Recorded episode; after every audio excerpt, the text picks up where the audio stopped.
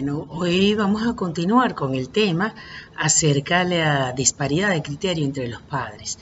Y vamos a continuar con ese tema porque me hicieron algunas preguntas acerca de cómo lograr ese acuerdo. Bueno, yo les quiero decir que esa es una pregunta dificilísima, porque yo que hago también terapia de familia y que a veces incluso hago terapia de familia con familias que tienen mucho tiempo separados y les cuesta mucho llegar a ese acuerdo, ¿no? Entonces, una de las reglas básicas que yo le digo a los padres es que eso que hizo que se separaran en algún momento va a seguir estando en la otra persona. Si yo me separé de ti por X razón, este, eso no va a cambiar posiblemente en esa persona. Entonces no puedo pretender que ese aspecto cambie. Entonces, el primer paso para poder tratar de lograr un acuerdo es que yo acepte cómo es la otra persona que yo escogí. ¿Ok? Ese es el primer paso. Ahora, también me preguntaron, ¿qué preguntas hacernos como padres para poder tratar de lograr ese acuerdo? Entonces yo creo que es importante que uno se dé cuenta que uno tiene un niño, pero que de ese niño uno va a formar un adulto. Y cuáles son los valores y los principios que yo quiero transmitirle a mis hijos. ¿ok? Entonces, en función de eso es que yo voy a dirigir mi formación. Em, y esos son los valores que como como pareja, como equipo parental, tenemos que tener de acuerdo. Este, usualmente hay valores que son muy importantes, como el valor de la honestidad, como el valor de la responsabilidad, como el valor del respeto, como el valor de la consideración, de la empatía. Entonces, si nosotros queremos lograr todo ese tipo de cosas, el primer paso, por supuesto que lo hagamos a través del ejemplo.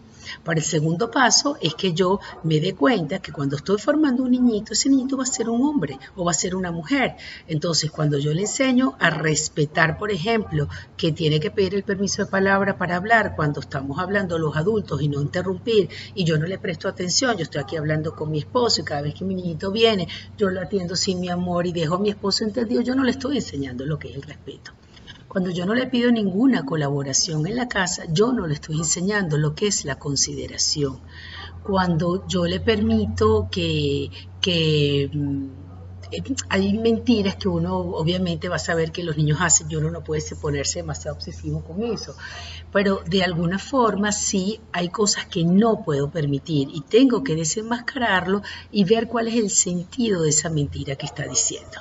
Este, cuando yo le pido que cumpla con su tarea, que cumpla con la actividad, que cumpla con lo que lo pedí, yo le pedí que por favor limpiara los baños, ¿ok? Este, yo le estoy pidiendo que sea responsable como soy yo responsable con él cuando salgo a trabajar, cuando voy a comprar la comida. Entonces, eh, es como muy importante que yo me ubique qué es lo que yo quiero para mi hijo y para mi hija, ¿ok? En ese sentido, entonces, el ejemplo, como les dije, es muy valioso, pero quizás la parte más difícil es que como, como les he dicho muchas veces, cada uno tiene, este, porque alguien me preguntaba también, ¿cómo hacemos con esos patrones de crianza? Nosotros tenemos que identificar que de acuerdo a nuestra historia familiar, aparte de que tenemos nuestros complejos y nuestras sombras, también tenemos ciertos guiones familiares. Cada familia se caracteriza como por ciertos guiones. Por ejemplo, en esta familia las mujeres no vamos a ser débiles o en esta familia la agresividad no está permitida. Aquí todo lo hablamos, todo lo conversamos, todo lo negociamos, pero ni la rabia ni la agresividad está permitida. En esta familia, bueno, miles de, en esta familia los varones no lloran, ¿ok? Entonces tenemos que identificar cuáles son esos valores familiares esos guiones que hemos ido arrastrando generación tras generación y que de alguna manera llevamos a esta, a esta nueva familia que estamos constituyendo. ¿ok?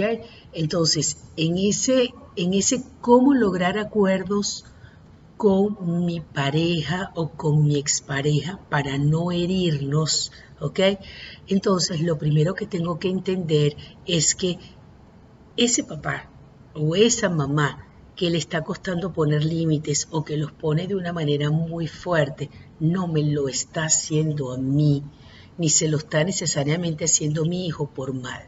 Entonces, si yo primero, parto de eso, de que esa forma en como él o ella hace esas cosas tiene que ver con su historia.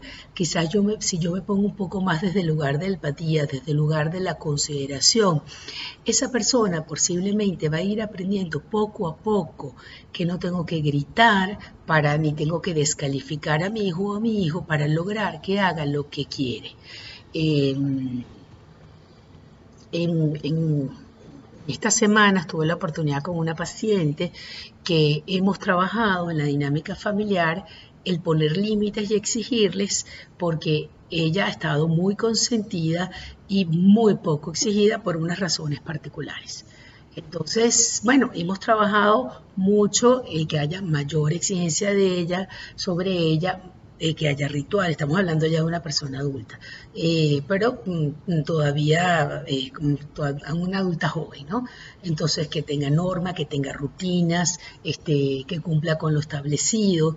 Entonces una de las cosas que pasa es que papá es muy cariñoso con ella, es muy cálido con ella, es muy consentidor con ella, pero cuando se enfurece dice las cosas de manera muy dura. ¿Ok? Entonces, bueno, eh, aquí hemos venido trabajando un poco cuál es ese guion familiar de este papá, este un poco ese es el trabajo, tomar conciencia, porque claro, que, que, oigo yo decir muchas veces a los papás, estoy recordando un papá que también trabajamos en familia y me dice, yo a mi papá no se me ocurría responderle así. Y claro, él tiene razón de alguna forma porque sus hijos, la verdad es que hacen caso omiso autoridad, a su autoridad. Entonces, pero el que él no le respondiera así a su papá, no quiere decir que ese estilo punitivo o descalificador que su papá tenía era lo que era necesario, porque él está siendo también a veces muy descalificador con sus hijos y no está funcionando. Entonces, ¿por qué funcionó el de mi papá conmigo y por qué no está funcionando el que yo hago? Bueno, porque tengo que ver que no solamente es el tono, sino también es el tono, es la consistencia y es lo que este equipo parental, lo que nosotros como pareja logramos. Posiblemente mi papá lo lograba, porque bueno, de repente también mi mamá era muy consistente. Y bueno, yo tengo otros miedos, que es lo que tengo que trabajar, ¿ok? Y quizás, bueno, la esposa que yo escogí tiene características diferentes. Entonces, eh, un poco como para concluir, lo más importante es que entendamos que todo este tipo de cosas y de cambios de conducta que queremos hacer con los hijos se van a lograr en la medida que tengamos eh, rutinas, ¿ok? Que haya reglas claras donde sepamos qué se espera de nosotros y por eso es muy importante esa pregunta que me hizo la persona. ¿Entiendes? ¿Qué tenemos que preguntarnos? Bueno, tenemos que preguntarnos qué reglas vamos a establecer, qué queremos para nuestros hijos, pero también que hayan rituales familiares que den contención. Porque si nos colocamos solo en la regla y si nos colocamos solo en el deber ser, entonces, como les he dicho otras veces, podemos perder la conexión. Y un espacio sagrado, importantísimo, es el espacio de los rituales familiares. Ese espacio donde nos conseguimos, ese espacio donde jugamos, ese espacio donde hacemos sobremesa o donde vamos a la playa porque en esta familia se va a la playa o donde vamos al cine, donde jugamos dominó, lo que hacemos en esta familia o los domingos que vamos a casa de la abuela. Esos rituales familiares son muy importante. O sea, no todo puede estar asociado al deber ser. Entonces, este, sí, eh, yo sé que siempre los invito a la reflexión sobre nosotros mismos para que veamos este, que de mi historia, si yo tuve, por ejemplo, un papá muy rígido, que fue muy descalificador y entonces de alguna manera escogí una esposa muy laxa, entonces, bueno, quizás estoy buscando una compensación. Cuando escogí esa esposa busqué una compensación. Entonces, posiblemente eso tiene que ver más conmigo, ¿ok? Que con mis propios hijos. Entonces, si yo tomo conciencia de eso, entonces yo no necesito ponerme ogro con mis hijos, ¿ok? Este, quizás tengo unos miedos de cosas que pasaron en mi historia familiar porque con mi hermana o con mi hermano no pusieron límites, entonces se perdieron. Bueno, esos que se perdieron vienen de otro núcleo familiar.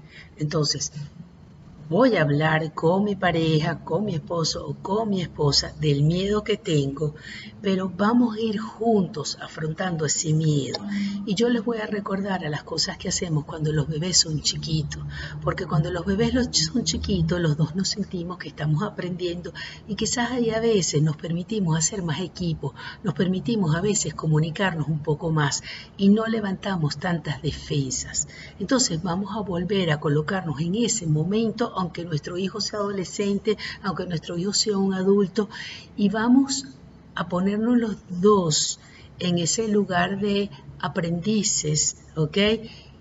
Claro, en el objetivo que queremos, sabiendo que además cada uno de nosotros tiene una característica particular, una esencia, una personalidad que no va a cambiar de la noche a la mañana. Si yo soy laissez si yo soy patibola, ¿ok? Bueno, posiblemente voy a ser toda la vida así. Si yo soy rígida, posiblemente voy a ser toda la vida así. Lo que voy a pasar de ser una rígida cuadrada a tener unas puntas más redondeadas. Y si soy muy relajada, entonces de repente voy a pasar a tener un poco más de estructura. Pero yo no voy a cambiar de blanco a negro. Entonces, dentro de eso, vamos a clarificar que no vamos a hacer unos cambios estructurales tan profundos, ¿ok? Y para que esos cambios se den, necesitamos tiempo y necesitamos asimilar nuestras cosas. Entonces, no es una lucha con mi pareja porque él es mi enemigo o mi enemiga en este proceso. Bueno, yo espero eh, haber respondido algunas de las preguntas que me hicieron porque, bueno, lamentablemente no es un proceso fácil.